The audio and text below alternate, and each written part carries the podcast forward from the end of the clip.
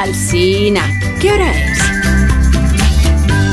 Son las 8 en punto de la mañana, más o menos, las 7 en punto en Canarias. Buenos días desde Onda Cero. Más de uno en Onda Cero.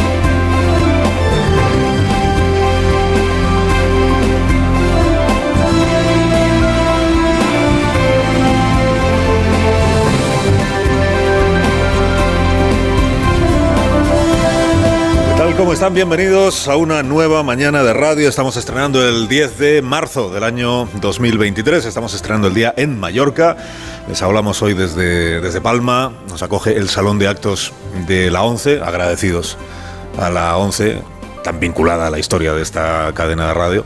Agradecidos por habernos abierto sus puertas esta mañana y agradecidos al Consell de, de Mallorca que ha tenido la generosidad de invitar al equipo de este programa. No sabe lo que ha hecho el, el Consell, tendrá tiempo de arrepentirse a lo largo de, todo el día. El Consell, que esto se lo explico a los oyentes del resto de España, el Consell es la institución que gobierna la isla de Mallorca. Es el parlamento del que sale el gobierno de la isla. Ese es el Consell. Luego está el gobierno de la ciudad de Palma, que es el ayuntamiento. Luego está el gobierno de la comunidad autónoma, que son las Islas Baleares. Aquí todo, todo lo sabéis de sobra, pero fuera de aquí, pues puede haber una cierta confusión. Aquí decís Cort y todo el mundo entiende que es el, que es el ayuntamiento, pero fuera de aquí, pues. En Madrid también pasa. En Madrid dicen la Puerta del Sol y significa Díaz Ayuso. Dicen Cibeles y se refieren a, al alcalde Almeida. ¿no? Si leéis alguna vez Cibeles se lanza en plancha sobre una cama elástica, significa que el alcalde ha vuelto a hacer el cabra, que tampoco necesita que le empujen mucho para, para hacerlo. Bueno, si leéis, si leéis, sin embargo, aquí, pues Cort dice que antes de 2025 estarán terminadas las obras del paseo marítimo, pues significa que el alcalde Ila es un tipo optimista donde, donde los haya. Luego hablaremos con él. Que cada, cada, lugar de España tiene sus códigos, por eso conviene esto entenderlo bien. Ahora en los medios de, de comunicación de Madrid, por ejemplo, se ha contagiado mucho, se ha puesto de moda, eh, en lugar de decir el gobierno catalán, decir el govern el govern. Pero claro, yo cada vez que dicen el govern digo, ¿pero cuál? ¿El de Per Aragonés o el de Francina Armengol? Porque aquí también hay un govern. Igual que dicen la, la Generalitat, ya, pero ¿cuál? ¿La Generalitat de Cataluña o de, la Generalitat de la Comunidad Valenciana? Porque en la Comunidad Valenciana también hay una Generalitat. Y en la Comunidad Valenciana también hay un Consell. Lo que pasa es que el Consell de la Comunidad Valenciana es el govern de aquí, no el Consell de aquí, que no es tampoco el govern de allí. Porque España es diversa, es una maravilla que tiene este país que es muy diverso y que el reino de Aragón pues fue, pues fue muy grande, claro. Que Mallorca fue reino, que esto lo vamos a, a proclamar hoy aquí a pulmón batiente, ¿no? Reino de Mallorca. Que como diría Diana Lastra, si Asturias es un principado y se lleva estupendamente con el resto de España, aunque sea un reino, pues ¿por qué Mallorca no se va a poder llevar tan bien con el resto del país, siendo, habiendo sido reino? Reino de aquella manera, pero reino, al fin y al cabo. Reino de Mallorca. Al final todos somos, fijáis, el resultado de, lo, que, lo que hubo antes de nosotros, ¿no? de los que hubo antes de nosotros para lo bueno y para lo malo, ¿no? Eso es la historia, ¿no? ¿Qué es la historia? Pues que se, te abre un socavón en avenidas y aparece un trozo de muralla. Eso es la historia. Eso es la historia. Porque antes de nosotros, pues. El edificio del Consell, por ejemplo, me han contado que está en el solar que antes ocupaba la cárcel. La Almudaina se construyó, para los madrileños la Almudena, se construyó eh, sobre la ciudadela árabe, ¿no? La catedral sobre la mezquita. Pues, pues eso, pues, pues eso es la historia. ¿no? La, la, la catedral, la conoce, esta sí que la conoce toda España. ¿no? La catedral, ¿qué, es, ¿Qué es la SEU de Mallorca? Pues donde discuten la reina Sofía y la reina Leticia por las niñas. Que solo pasó una vez, pero ahí quedó como campaña de promoción turística.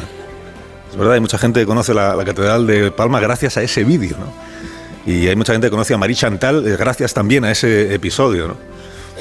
Y entonces ahora vienen a Palma solo para conocer el lugar donde se produjo la discusión, el lugar de los hechos. ¿no? Que haber puesto una placa conmemorativa en el suelo.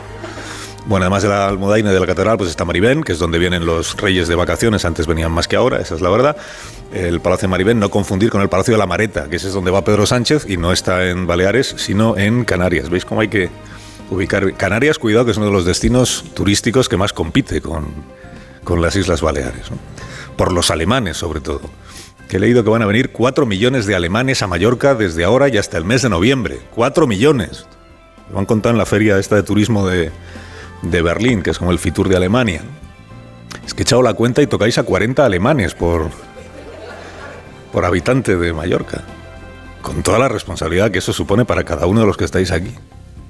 40 cada uno, os ocupáis de 40 alemanes y tenéis la responsabilidad de que se vayan contentos, para que luego digan lo bien que se vive aquí y para que luego vuelvan, ¿no? Que si te toca un alemán pues simpático y bien dispuesto, vale, pero te, toca Mónica Conca, la alemana esta de la Comisión del Parlamento Europeo, la mujer de negro que la llaman, que va fiscalizándolo todo, ¿no? Siempre está pidiendo ticket de compra de, de todo lo que...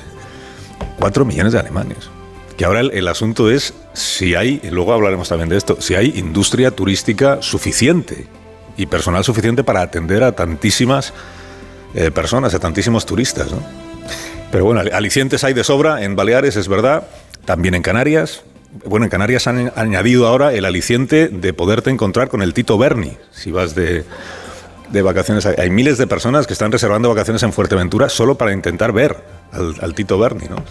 Que se está llegando a la playa y dices, mira, el, el, del Ramsés, ¿no? Y te puedes hacer un selfie con él. O el sobrino, de que también está... Dices, mira, el sobrino del, del Ramsés. O ves un dron y dices, mira, este es uno de los drones que vendió Pepe Drones, el empresario, al general Papá, el general Espinosa, ¿no? Y la placa solar esa la puso otro de los empresarios, uno que estuvo en el Congreso y que dijo que le daba morbillo ver a los, a los diputados. ¿Cómo somos en España con los motes, por otra parte? Que no hay uno en esta trama al que llamaran por su nombre, ¿os habéis fijado? Papá era un general de, bueno, es un general de la Guardia Civil. El alférez Mon es uno que no es alférez, sino empresario de reformas de cuarteles. El curita es otro empresario al que llaman así porque creo que es el único que no era putero, el curita. Pepe Drones es uno que vende drones para eh, vigilar el Sahel. El Tito, sí, el Tito es el Tito. Que es toda un poco idea de lo cutre que es la trama, porque si eres el capo de la trama, que menos que hacerte llamar el padrino en lugar del, del Tito, ¿no? Luego gane una película y te interprete Marlon Brando, ¿no? Que al Tito Berni ya me dirás tú quién va a querer interpretarlo, ¿no? Bueno, el Tito Berni. El PSOE lo que quiere es que el Tito Berni desaparezca del mapa, ya lo sabéis, que el mundo entero se olvide de que existe. El problema es que hay una jueza que está investigando y por eso es difícil que escampe. ¿no? Lo último que ha trascendido, las cosas que se van sabiendo cada día, por ejemplo, que uno, un empresario, este que vendía placas solares, consiguió que los Fuentes, el Tito y el Sobri, le apadrinaran ante ganaderos de, Canarias a cambio de ponerle las placas solares a ellos en sus casas y no cobrárselos al Tito y al, y al sobrino, ¿no? que es como cobrar la corrupción en especie. Tú en lugar de darme dinero por la gestión que he hecho, me pones las placas en, en el tejado de mi casa. Y luego lo de los cuarteles, que seguramente es lo que más polémica va a traer a lo largo del día, que este es un caso distinto, pero que tiene, como os he un personaje que coincide, que es este Alférez Mon, el empresario que se llama eh, Ramón, que este se dedica a hacer reformas. Y entonces aparece en los dos casos. El caso de los cuarteles es que la Guardia Civil encargó a este empresario alrededor de 200 obras de pintura, volver a pintar o impermeabilizar los tejados de los cuarteles de la Guardia Civil. Pintar, dar yeso, en fin, lo que fuera. Entonces, tacita, tacita, le salieron 3 millones de euros en contratos de la Guardia Civil.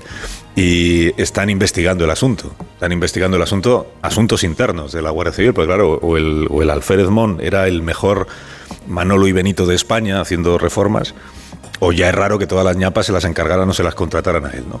Trece comandancias distintas ha investigado asuntos internos de la Guardia Civil. Y en eso están. Porque la Guardia Civil sí tiene asuntos internos, a diferencia de los partidos políticos. Y por tanto sí que se autoinvestiga la Guardia Civil y pone todo lo que va sabiendo en conocimiento del juez. Ya os he contado que esta mañana hay una información del mundo que dice que el ministro Marlasca ha frenado durante meses esta investigación, pero también se contado que el Ministerio Interior lo está desmintiendo. Dice que esto no es verdad y que hoy se encargarán de poner la, la cosa en, en, su sitio. Bueno, total, entre los cuarteles, el Tito Berni y el divorcio total con Podemos, pues el presidente Sánchez ha tenido, digamos, unos días un poco reguleros. Los de Podemos le han llamado traidor al feminismo, le han llamado fascista, que son cosas pues, que no son agradables. Que él se lo llame a los demás, vale, pero que se lo llamen a él, pues no, pues no le gusta. Y por eso ha hecho dos cosas el presidente. Una, ha castigado a Irene Montero con su indiferencia, como si no existiera, y se ha ido a Azután, que Azután es un pueblito de la provincia de Toledo, que ayer recibió la visita sorpresa del, del presidente. Bueno, sorpresa, ves venir un helicóptero y dices, ¿quién, quién será?